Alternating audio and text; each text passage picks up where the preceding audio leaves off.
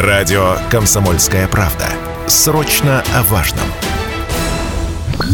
Утреннее. Информационно-развлекательное. Немного освежающее. Настоящее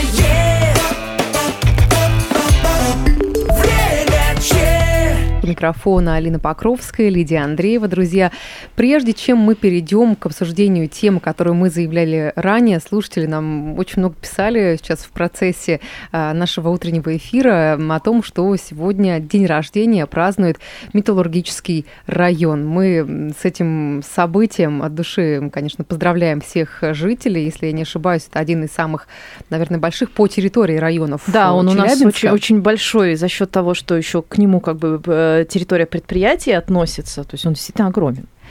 Да, э, вот э, если говорить немножечко, может быть, историческую справку, Коль, у нас, у нас э, сегодня в гостях э, краевед Алексей Васильев. Пару слов о металлургическом районе. Алексей, здравствуйте, рады вас здравствуйте. Чуть-чуть начнем с этого. Ну, да. есть градообразующие предприятия, есть градообразующие районы. У нас, конечно, каждый район градообразующий в некотором смысле, но металлургический район, а, наверное, это один из основоположников современного Челябинска, нам уже хорошо знакомого и известного. Безусловно, это а, изюминка нашего города, как с точки зрения архитектуры, а, с точки зрения и истории, в том числе, может быть, трагичных страниц истории, но и, тем не менее, как вам сказать, а, страницы, которыми мы можем гордиться, прежде всего, Да- Великая дающие Отечественная война. индивидуальность и облику Да, тоже район. Все-таки металлургический комбинат э, давал сталь, который был разбит враг. Я думаю, очень символично, что в преддверии такого мужественного праздника, мужественный металлургический район, мы с вами поздравим всех его жителей. 78-летием. Да, главу 22 района, февраля 1946 года это официальная дата образования металлургического района. В металлургическом районе жемчужина Каштакский бор. Поэтому, конечно, безусловно, это очень интересное место. И рекомендую всем, кто там еще не бывал, а я думаю, процентов 80 жителей центральных районов города там не бывали, посетить этот район с точки зрения прогулки. Да, вот совершенно там замечательно. Летом я сама там делала, ну, эта экскурсия, конечно, громко будет сказано, но показывала район, и э, впечатления были э, очень сильные у гостей города, и они даже как-то вот запомнили еще больше, чем прогулку по центру. Но сейчас я предлагаю переходить к нашей непосредственной теме, которую мы заявили в самом начале. Вот такой щедр, скажем так, февраль на даты, э, далеко не все самые веселые. И вот сегодня мы тоже про эм, годовщину таких тяжелых событий поговорим.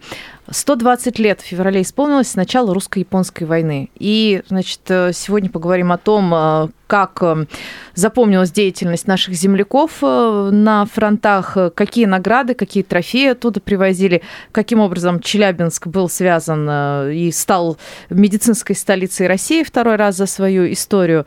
Э, В общем, и, собственно, что из нынешних объектов, оставшихся в городе, может нас э, при внимательном рассмотрении отнести к событиям тех лет. Прежде всего, давайте напомним фабулу этого конфликта, каким образом Россия оказалась в этой войне русско-японской и как на фронтах в какой момент оказались уральцы. А, Прежде всего, следует сказать, что а, Россия, следуя веками сложившейся традиции, защищалась. А, Японская эскадра напала на русский флот, который находился в дальневосточных гаванях. И, в общем-то, это был жест недоброй воли, который, в общем-то, потребовал силового ответа от правительства Николая II. И, к сожалению, со сражения было проиграно. А, Знаменитый подвиг крейсера «Варяг» как раз связан с этими событиями. А, И хотел бы еще сказать, что крейсер «Варяг» стал таким а, мемом, ушел как бы в народ. Уже. Врагу не сдается Да, наш гордый сдается варяг. Наш гордый Да. моряк. Но был еще корабль сопровождения «Кореец», который разделил судьбу флагмана.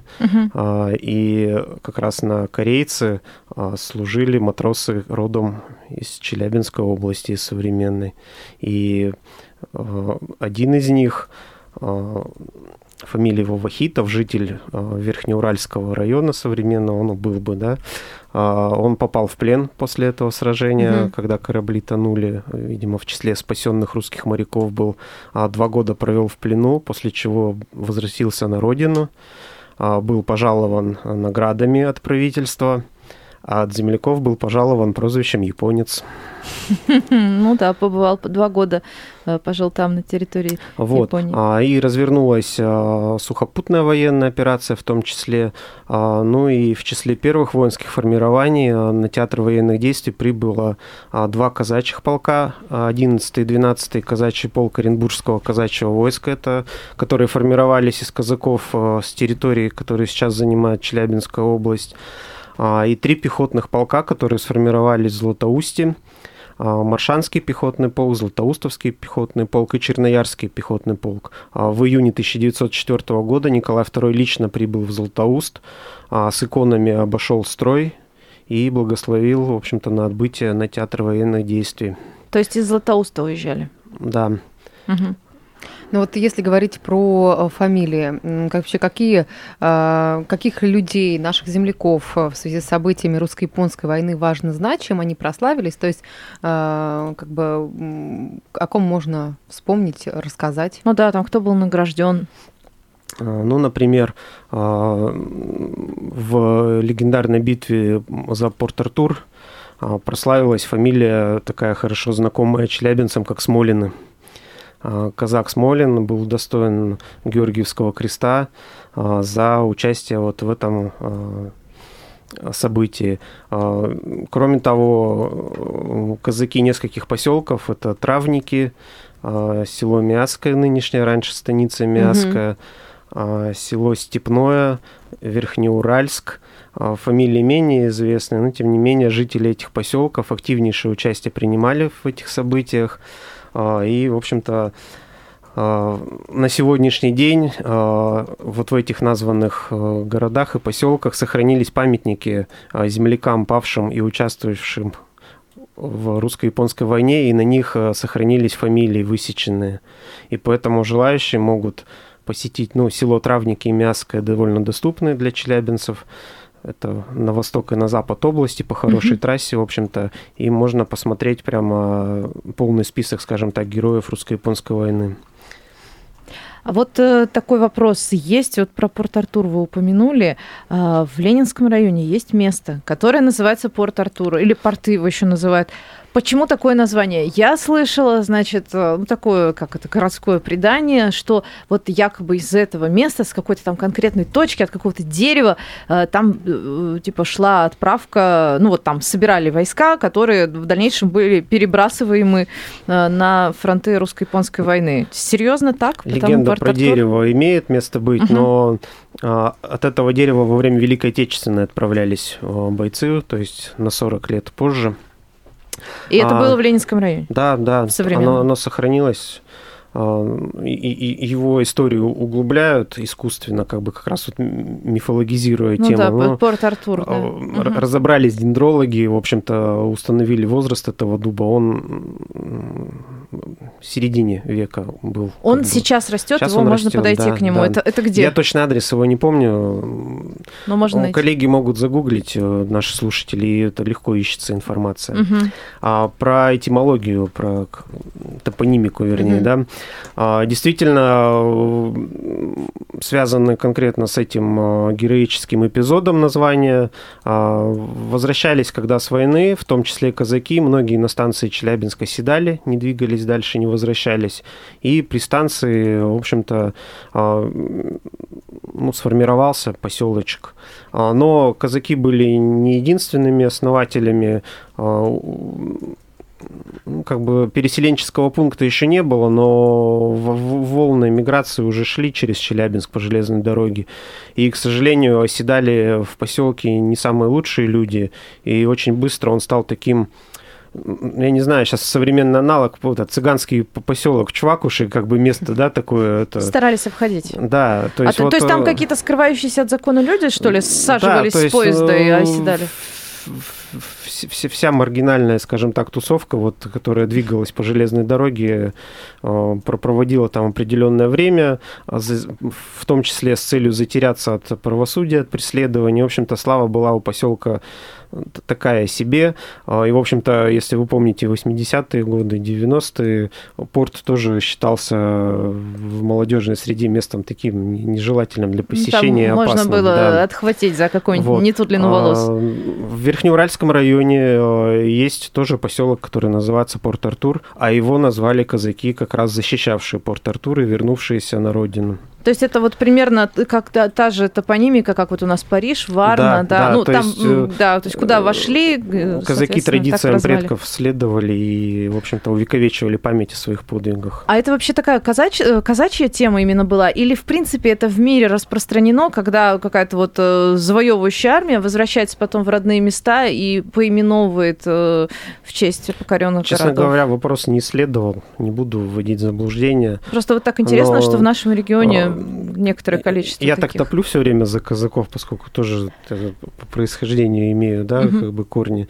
А, Но вот такие креативные люди были, умели не только хорошо воевать, но и вот э, о своих подвигах заявить, оставить память для потомков. Кстати, прежде чем прервемся, скажу, что тот самый дуб, который, между прочим, с 2005 года имеет статус мемориала, дерево мемориал, э, дуб черешчатый, так называемый, он растет на пересечении Барбюса и Тухачевского в Ленинском районе. То есть, да, действительно, от этого дерева уходили на Великую Отечественную войну. Вот можно даже сейчас посмотреть на него, прикоснуться. Давайте сделаем паузу небольшую. Скоро вернемся в эфир и продолжим. Мы продолжаем эфир на радио «Комсомольская правда» Челябинск. У микрофона Алина Покровская, Лидия Андреева. И напомню, что сегодня у нас в гостях краевед Алексей Васильев. И говорим мы о том, как э, южноуральские казаки сражались на полях русско-японской войны. Ведь в феврале исполнилось 20 лет э, с момента этого события. Говорим о том, какие необычные награды, трофеи привезли наши земляки э, с фронта. Поговорим о том, кто принимал участие в русско-японской войне. Эти и другие вопросы обсуждаем сегодня в эфире радио «Комсомольская правда» Челябинск. Напомню, контакты студии 7000 ровно 95,3, телефон прямого эфира, Вайбер, WhatsApp 8 908 0953 953. Ну и что в современном городе по прошествии 120 лет напоминает нам об этих событиях? А вот мы прервались как раз э, предыдущей части э, на, на дубе, скажем так, который все-таки не застал э, русско-японскую войну, а в других, э, ну, скажем так, стал маркером других таких приметой других исторических событий, тоже драматичных. Но про деревья, деревья нам тоже в городе Челябинске расскажут, в том числе и про русско-японскую. Только это не дуб в Ленинском районе, а лиственницы в центре города. Как они здесь оказались? Действительно ли они совершенно нетипичные для э, нашего региона? И вот именно что из Японии приехали сюда. О, Это стопроцентно достоверный факт. Приехали они из э, Даурии, с Дальнего Востока, не из Японии. До Японии мы не дошли тогда. Вот. А, Легенда городская гласит, что раненый солдат попал в Челябинск в госпиталь. Собственно, почему стал Челябинск госпитальной столицей? Потому Мгм. что были развернуты несколько госпиталей. Один в переселенческом пункте, а второй был там же при станции Челябинск полевой госпиталь палаточный. А Третий госпиталь, мы про это с вами немножко говорили в прошлом эфире, в здании Театра юного зрителя. Молодежный и четвертый нынешний. госпиталь э, был открыт не государством, это была инициатива частного лица статсдамы Александры Нарышкиной. Я думаю, это имя мы должны упомянуть.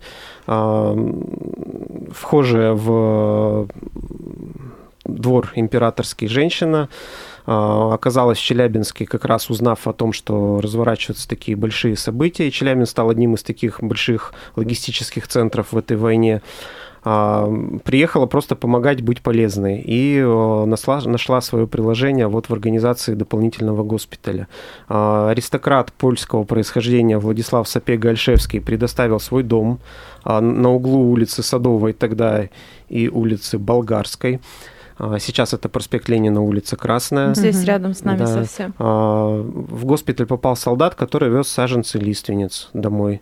А, И солдат, чувствуя близкую кончину, а, попросил позвать хозяина дома.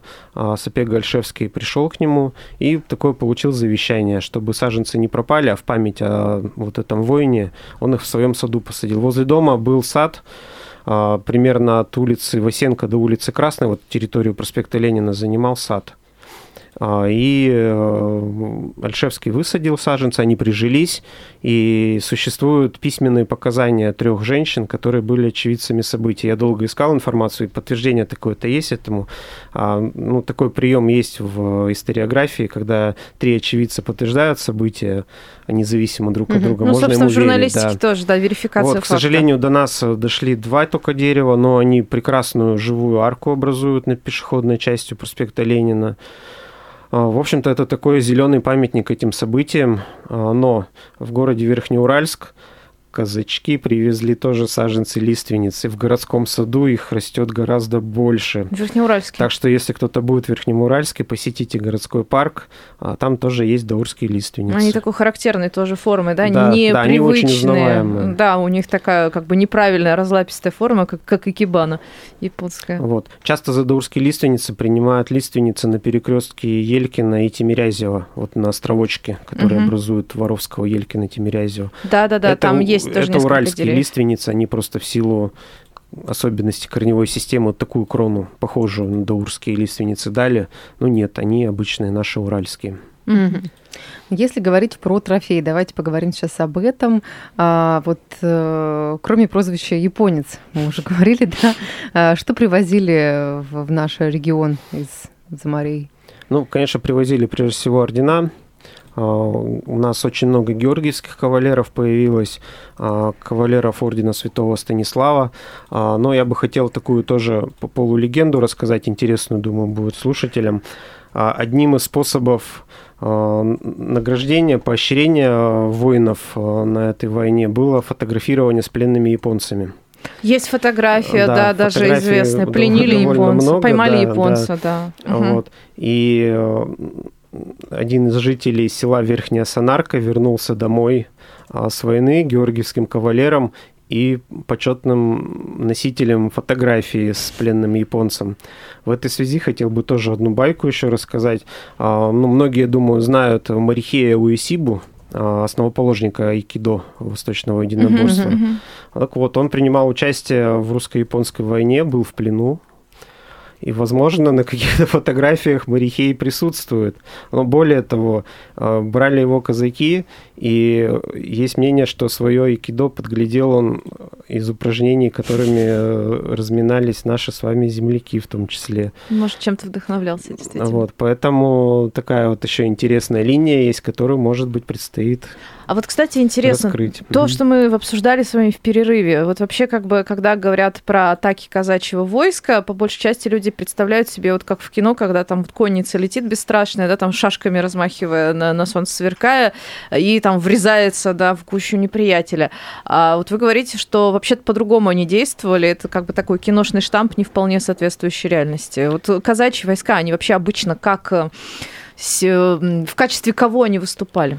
Но они были таким аналогом современных войск специального назначения, то есть их задача была прежде всего разведка и такие партизанские рейды в тыл врага. А еще казаков очень часто бросали на прикрытие отступающих войск, то есть таким заслоном перед э, противником.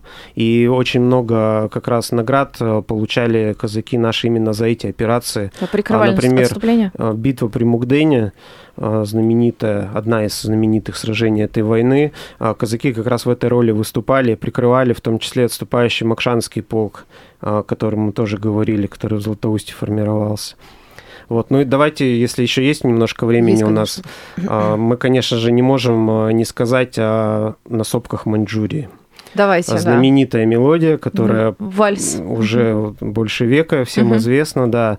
Она была написана концертмейстером э, как раз Макшанского полка Ильей Шатровым уже после войны. Полк потерял две трети своего состава в ходе битв. А, И вот вдохновленный этими героическими событиями концертмейстер э, написал это произведение.